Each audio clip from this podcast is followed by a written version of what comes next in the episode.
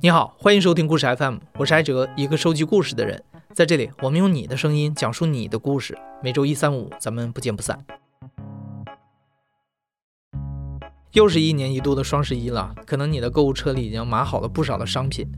尤其这几年，中国的快递和外卖服务已经精细到，你半个小时之前刚划一下手机，半个小时之后商品就能送上门了。这时候我发现，我每天产生的需要带下楼的垃圾越来越多。我开始问自己：我真的需要消费这么多东西吗？大概在七八年前的时候，我偶然在美国国家地理频道上看到了一个纪录片，我现在已经找不到那个节目的名字了，但它拍摄的是英国的一些不消费主义者。所谓不消费主义者，就是一群和消费主义对抗的人。他们放弃消费，因为他们认为资本主义就是不停地在刺激人们消费，让人们消费了太多自己不需要的东西，最后过度掠夺地球的资源，破坏环境。这个片子让我最震惊的地方是啊，这些不消费主义者会去翻超市旁边的垃圾桶，捡人们扔掉的过期食物，甚至可能一半已经腐烂的食物，加工处理之后自己吃。那这些年来，我一直想找到一个实践不消费主义的中国人来采访，来听一听他们都是什么样的人，平时是怎么生活的。但很遗憾，一直没找到。直到我的好朋友秦轩把红姐写的一篇文章推荐给我。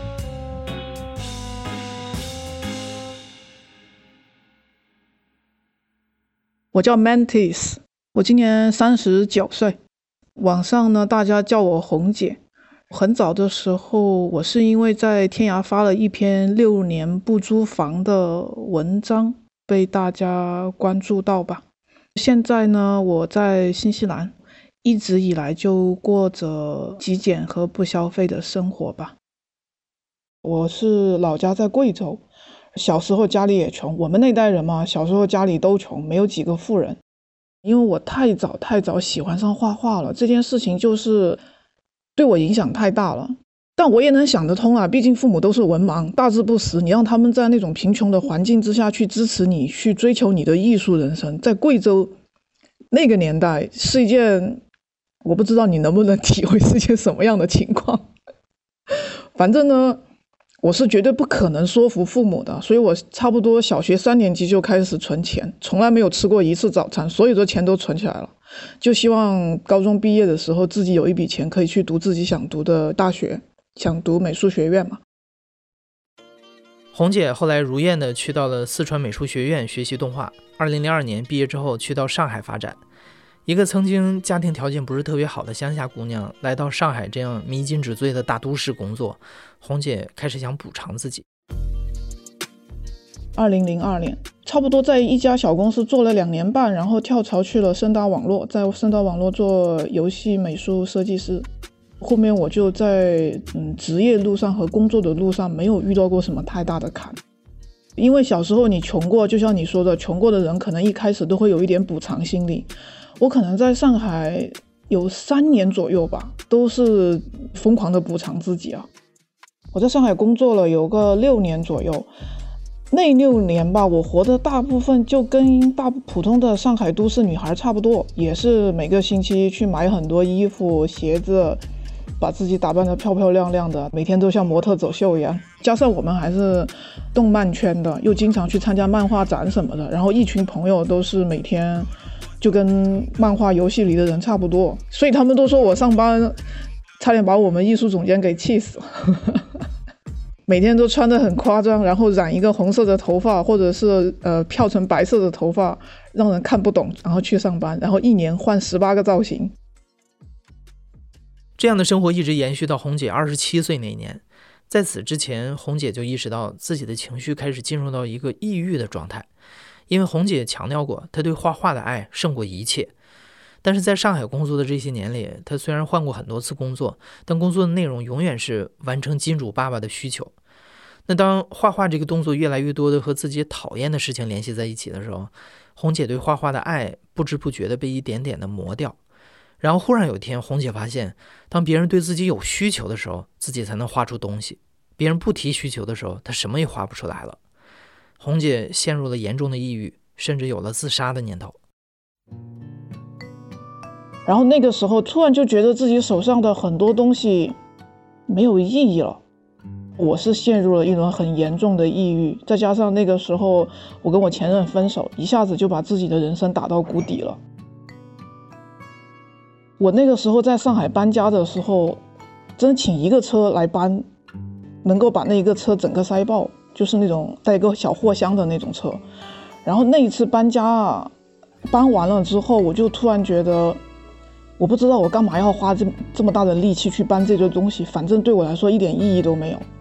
那一次搬家搬完之后，我在离开新的搬家的那个屋子的时候。我什么都没带走，我就带了一个包，然后里面装了一些备用的东西，就是自己生活真正需要的东西，大概也就我觉得十五公斤不到的一个包吧。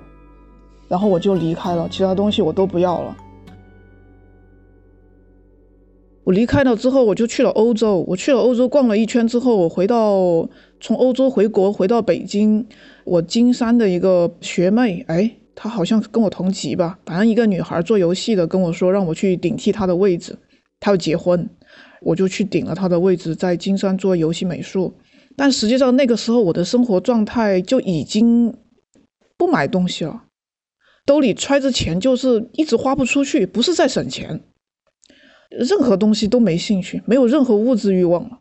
等到回来在金山工作的时候，我没有去租房，因为我觉得我不知道啥时候会走。反正我也是去帮人家顶位置的嘛，万一哪天想走呢？万一哪天又想去什么地方？我现在去租个房，不到时候又要搬家麻烦嘛。然后我就直接把我的那个旅行包就塞在了那个工位底下，我就开始上班了。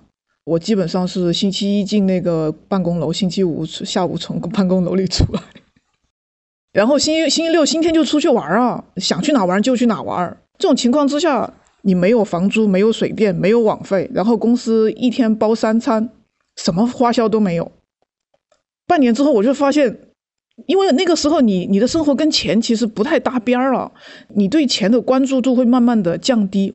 我小的时候是很在乎很在乎钱的。我那个时候为什么开始发现自己不对劲了？因为我我连就是发工资的日期都不是很敏感的，我不知道哪天发工资，我也不知道我的那个户头上有多少钱。然后突然有一天想起来去查的时候，发现哇，我有那么多钱了，然后就想。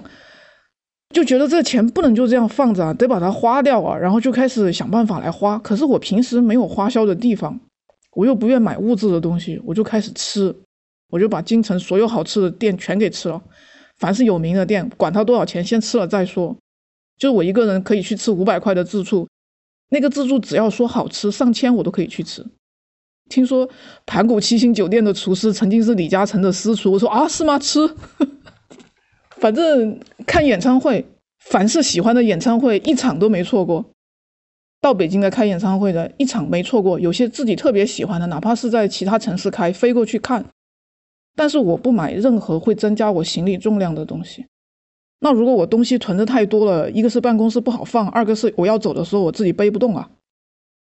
我觉得我跟红姐还是挺有缘分的，因为就是在这段时间里，红姐跟我一样，偶然看到了美国国家地理的那个纪录片。这是她第一次知道 “freegan”，也就是不消费主义者这个群体。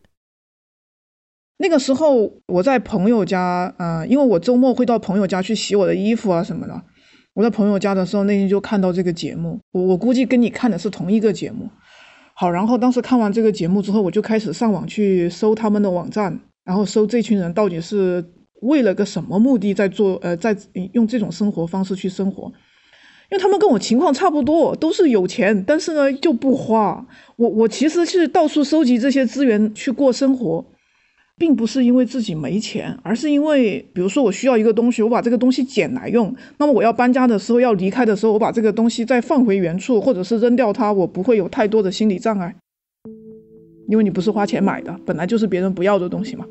然后我就会慢慢的，在这个过程之中就开始觉得，如果可以利用就是人类的过剩资源来生活的话，我开始逐渐在这个行为里面找到一点那种很莫名其妙的成就感，我就觉得自己很牛叉。首先说是食物嘛，因为大部分人这个是一天三餐都避不开的。不过我那个时候在金山，其实考虑食物很少。因为呃公司有食堂，而且食堂非常的好，一天三顿饭。但后面我跳槽去了游戏股之后，就要自己呃想办法解决食物的问题了。然后我就开始跟我周围的朋友，包括我的老板还有我的同事都说，如果你们去吃，去点了菜，有剩下的东西就给我打包回来。就是有剩下的东西，买单的时候有有剩下的菜，你们觉得剩的太多，就是呃打包会扔掉有点可惜，但是让你带回家你又不想要的那种，你就给我打包回来。我把这个宣言嘛放出去以后，我就再也没有缺过吃的。甭管我坐在哪个工位上，离我最近的冰箱永远都有免费的食物。但一开始我会遇到一个麻烦，就是他们会有点害怕把那个，有些时候我会有我的下属。他们知道，呃，红姐会接受这个食物，但是红姐是我的上司，我这样做会不会不太好？中国很人际关系上的那些东西嘛。然后他们为了就是把这个东西打包给我，又面子上过得去，他们就会给我点一个新菜。这种时候我就会很崩溃，因为我没有办法接受你花钱给我买的东西。我觉得这个。花钱解决问题不算英雄好汉嘛？就是从我的这个不消费主义者的概念，我我看到这个东西真的会让我很崩溃，然后我就花了花了一点功夫去去让我的朋友们都理解，给我打包的时候不要给我点新菜，就你们剩下的剩什么算什么，拿回来吃不吃由我决定，你不要觉得不好意思。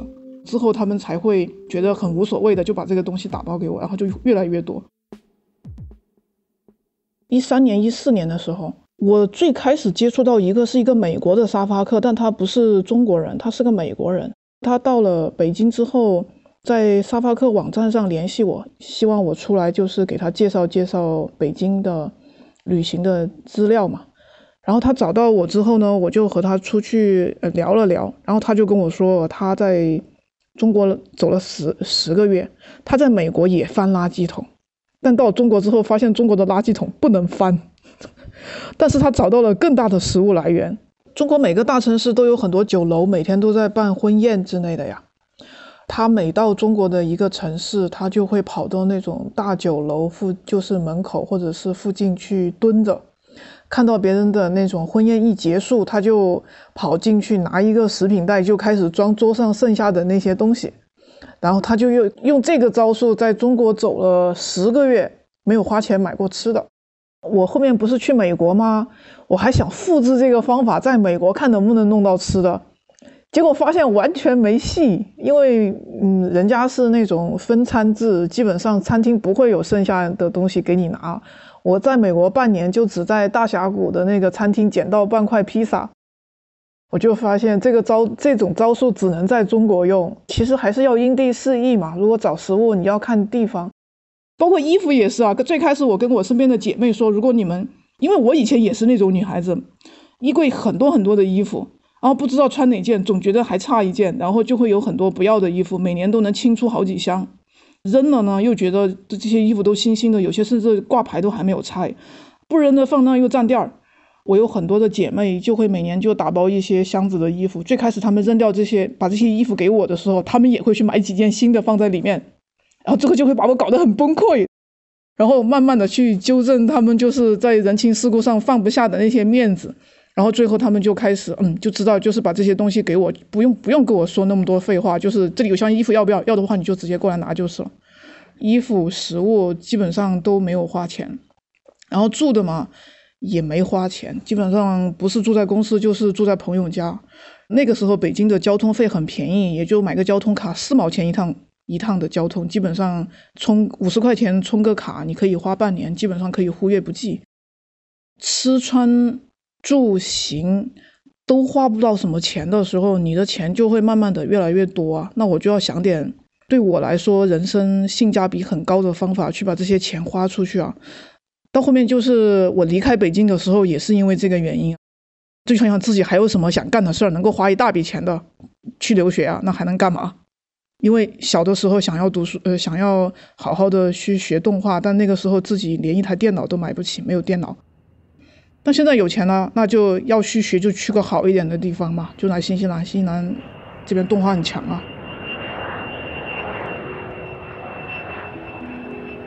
第一年的时候，我并没有就是花太多的时间去呃找人类的剩余食物，但是我找到了很多大自然的剩余食物。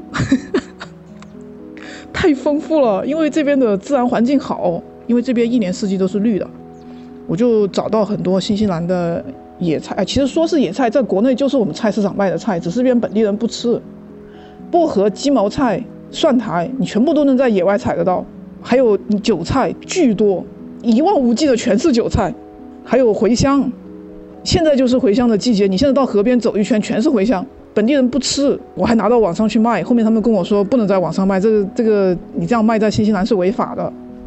然后我就自己吃，然后偶尔送朋友一些。因为我已经习惯了，就是说啊，不花钱去解决事，然后我会用其他的方法来解决这些嘛。我就学到了很多的东西。第一年的时候，我学会了，就是呃，我研究了很多蘑菇，还有植物，还有海藻。因为你得向大自然探索啊，你要知道哪个海域里面有些什么物种，然后什么东西能吃，什么东西不能吃，所以你就必须去研究这些东西。而且你要研究本地的物种，很多东西你是在找不到中文资料，你就只能看英文的嘛。然后他们都说，我的英语和我的雅思之所以能考过，全是因为这些东西折腾的。就比如说吃蘑菇，我找了很多很多的蘑菇，我不知道哪些能吃，哪些不能吃。这个东西吃错了要命的。就以前我们对蘑菇的很多认知都是错误的，但是以前不知道，以前生物课上就乱教一些什么，说什么颜色鲜艳的蘑菇是毒蘑菇，就是长相平凡的蘑菇就是食用菇。这句话，如果你按这句话去吃蘑菇，你几条命都不够，不够你死的。我找到很多很多吃不完的牛肝菌，在国内牛肝菌卖很贵的。然后在这边老外不吃，但是我找到了超多，找到三个品种的牛肝菌，到季节的时候管够。我来新西兰之后，在学校留学的时候是租了一个房的，但我大部分也在实验室，然后我每天都拖拖拉拉的离开实验室，基本上天都是肯定黑了，甭管夏天还是冬天，都已经天黑了。蘑菇这个东西，我是研究以后才知道哈，新西兰有很多的置换蘑菇。就像毒品一样，很多国家是违法的，新西兰也是违法的。但是呢，有很多人会晚上偷偷摸摸的去找这个蘑菇。我也会遇到一些人晚上去找那个置换菇，也是打着一个灯在那个森林里在那里找。然后他们看到我之后呢，就会心领神会的对我笑一笑。我就很生气，我就说我是来找牛肝菌的，我不是来找那个的。然后他们说谁不是啊？然后我那个时候就觉得。哇！我说，我说这个样子，如果半夜来个警察，把这群找蘑菇的人全抓了，我到警察局我都不知道怎么跟警察解释。做这些事的时候，我没有就是特别的要求自己一定要不消费，我也花钱啊，但是我花钱好像就是基本上没有花在一些基本需求上。我用不消费主义者的那些方法，哎，其实这在中国和国外完全不一样哦。你可能看当时看那个呃国家地理的纪录片的时候，你有看到国外的很多人是去翻垃圾桶的，在中国你是不能这么干的，因为中国垃圾分类实在是太糟糕了。然后在中国我是从来没有翻过垃圾桶的，除了我朋友家的，因为我认识的土豪挺多的，他们老是把一些不该扔的东西扔掉。我在我朋友家会做这件事，但是公共的垃圾桶我在国内是没做过的，但我在新西兰做过。新西兰比如说农场的垃圾桶，太丰富了。我是去年在北岛的一个就是那种家庭旅馆住了大概有一年吧，然后后面我再给这个旅馆就是算是打工换宿，我在给那个司老板当司机，那个老板每个星期要去一个农场买他们全家的菜，然后我就会开车到那个农场。我一开始并没有想去翻垃圾箱，我是看到那个卖菜的那个小妹把那个西兰花的叶子剥下来扔掉，就把西兰花放在那儿。我就说，哎，你那个西兰花的叶子如果不要，可不可以给我？因为我觉得可以吃嘛。然后呢，那个小妹说，哦，那你要的话你就拿去嘛。她还跟我说，后面有个垃圾箱，那里面更多，你要的话你自己去那边翻。然后我就说，哦，这样啊，好。然后我就去那边翻，结果我到了那个垃圾箱一看，它那个垃圾箱就有两个棺材并起来那么大，是一个方形的。我看到里面的内容，我就震惊了，你知道吗？新西兰的蔬菜卖的非常非常的贵，但是他们都是卖那种项目相貌完全没有一点残次的那种蔬菜。他们一颗西兰花卖到国内差不多要合人民币十块钱一颗，但是他们一定是完美无缺的相貌。然后土豆也是，但凡有一条口子就直接扔了；洋葱但凡发了一公分的芽，就整袋全扔了。然后当时我到了那个垃圾桶一看，我说啊，你们是这么玩的？然后我就什么都没说，我就回到车里，把我车里所有的购物袋拿出来，装了五个购物袋。除了农场的青菜，我也找到很多资源，野菜、海藻、鲍鱼、海虹、贝壳、海螺。那边的鲍鱼比巴掌还大，浅水里就有，但你得自己下海啊。礁石上比公交车还大的礁石上，密密麻麻的全是海虹。我因为这个，我就学会看潮汐啊，看潮汐预告。你知道哪个地方哪个哪个潮水到最低点的时候，那那些像公交车一样大的石石头全部都露在海面上了。那个时候去，你就能够搞到很多。不过他们都是有尺寸和数量限制的。如果被警察抓了，你要是违反法律的话，也会有问题。比如说鲍鱼那一年是一个人十个，不能超过十个；海虹是一个人十五个，也不能超过十五个。鲍鱼还有尺寸限制，少于十三点五公分的都是违法的。红姐有一个公众号叫“卑贱的人类”，她会在上面分享一些自己日常生活当中的小技巧。在这个过程中，她发现现在的不消费主义者越来越多，甚至慢慢的出现了一些不同的分支。其实哈，这个不消费主义者，嗯，就基本上是就是为了节约地球资源开始做这件事嘛。然后慢慢的呢，就开始有很多环保主义者加入这个这个组织，然后慢慢的他们就开始会有一些不同的分支。然后会有很多人说说这群不消费主义者是世界上最极端的环保主义者，然后里面还加入了很多嗯，就是素食主义者，国外叫 vegan，就是吃纯素的那种人，他们就会减少自己对动物的剥削。我还没有那么极端，好歹我还没有变成一个 vegan。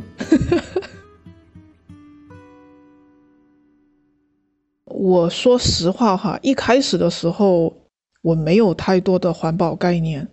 我只是想要为自己那个时候已经非人类的生活找个理论依据，因为那时候身边就只有我是这么过日子的。我其实有点害怕，我会不会走得太偏门了？到后面发现，哎，不止不偏门，而且还有很多人这么干，而且还对这个世界有就是贡献嘛。你过得很低碳、很节能、很环保，然后慢慢的这个生活开始过下去的时候。就开始有这种思维了。我写关于德国的那个奶奶海德玛丽的故事。她一开始是想试试看一年不花钱能不能生活，就在一年之内做了这么一个试验，不花一分钱把这个一年的生活给过下来。结果她过下来之后就再也回不去了。然后当后面这个奶奶是到到到到最后死，我看他是三年前去世的。基本上过了差不多十多年，快二十年的，就是这种不消费的生活。他的那种程度比我高到什么程度？他连自己的养老金都直接送人了，因为他真的生活已经完全不需要钱了。因为我发现，就是这个塑料对各个环境，包括海洋、陆地的那种污染，都是最难解决的。有很多动物深受其害。包括新西兰有好多搁浅的鲸鱼拖上来，就是剖开肚子，里面都是几十、几十斤、几十斤的塑料袋。我去年开始做零塑料生活，就是我不购买任何就是呃有塑料包装的东西。我这个试验做了一年，我戒了泡面，我爱吃泡面，然后我自己学会了做泡面。因因为我是自己拉面条，把面条拉好了之后，煮熟了之后，冷水激一下，然后把它蜷成一个团儿，一团一团的放在烤盘上，放在烤箱里烘干，水分烘干之后，它就是泡面了。下次你拿来吃的时候，就浇上水泡开就可以了。我这一年的时间不买任何塑料制品，但是不包括那种就是呃可回收的东西，那种实在避不开的，我就会算着数量，我我给了自己一个咖啡罐儿。然后那个咖啡罐，我就说要在一年之内把所有的呃垃圾能够装进这个罐子。反正你一年就只有这个咖啡罐的量，你自己看好取舍。然后过了一年，我发现那个咖啡罐还没装满，现在还有三分之一。红姐觉得自己之所以能够顺利的过不消费的生活，还有一个很重要的原因，就是自己没有结婚也没有孩子，这让她比别人少了不少的束缚。因为红姐现在是生活在新西兰嘛，我问了她，对于生活在国内的人来说，如果想实践不消费主义的话，有哪些可以做的？她说，其实主要还是面子的问题，只要你让周围的人都理解你的选择，你人品又不至于太差的话，大家都会愿意把过剩的东西分享给你。渐渐的，你也会影响周围的人不要去过度消费。我觉得哈，这个消费主义给人的那种感觉吧，他们会在很多很多地方塑造一种感觉，让你觉得你真的需要那个东西。其实说实话，我觉得大部分消费主义是因为他们的生活太无聊了。就当你只能在一个社会层级上干一个小小的事情的时候，那你的生活必定无聊嘛，对吧？比如说你是一个加油站的员工，你每天只能干帮人家机器加油这件事儿来支撑你的生活，赚到钱之后。那你肯定会去拿这个钱使劲的花来补偿自己，就是其他的缺失。但如果我一个人活得像一个军队，我其实没有什么好补偿的。我觉得我的生活，嗯，我没有什么东西需要金钱去花销或者是消费来补偿我的心理缺失的东西，所以我就对消费这个东西没有太大的概念。尤其是当我发现自己不用钱解决问题，用其他方法来解决问题得到的好处越来越多的时候。我开始有点刻意的不愿意去花钱解决事情，就给自己找麻烦，你知道吧？比如说，我我很喜欢嗯喝那个味增汤，就是日本那个味增汤，但我中国人不会做味增啊，我就只有买啊。可是我又进了塑料，那个味增汤的那个包装是塑料的，那怎么办？这个东西我实在不想放弃，我就开始从零开始种黄豆。把黄豆种出来，把米曲培养出来。因为米曲这个东西，我开始不知道是啥，然后我就在网上查米曲是是个是个什么东西，就是一种用米专门发酵出来的米上面的一种菌，然后把那个米曲繁殖出来。研究这个事情的过程之中，你能认识很多有意思的人。比如说，我隔壁是个日本料理店，我找不到米曲，我就跑去隔壁的那个日本料理店问那个日本料理店的师傅。我说你们家店名字叫抠 i 你们有没有一点抠 i 可以给我呀？因为我需要那个种子嘛，那米奇的种子。然后因为这样一来一往的话，你会努力的去想要完成你的目标。在这个过程之中，最终的目的已经不是最后拿到那包味增，而是在这个过程之中，你你学到的东西和你认识的人。因为这个事情，我认识了专门的做日本料理的师傅，他教了我很多除了味增以外的其他东西。然后瞬间我就觉得哇，这么好玩！我觉得我得去趟日本。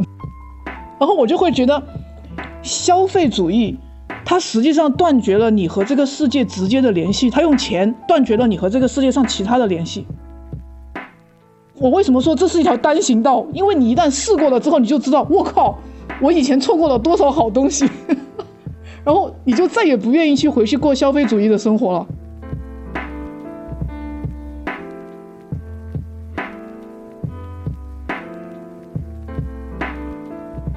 当购物简单到只需要滑动手指，那过度消费就成了当代生活的症候。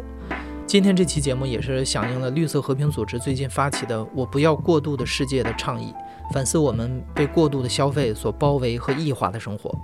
双十一快到了，你真的需要剁手那么多东西吗？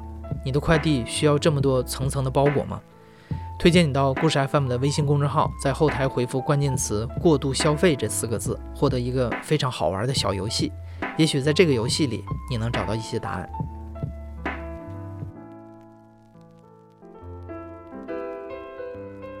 你现在正在收听的是亲历者自述的声音节目《故事 FM》，我是主播艾哲。本期节目由我制作，声音设计孙泽宇。另外，也要感谢我的好朋友唐拉拉，把红姐介绍给我认识。感谢你的收听，咱们下期再见。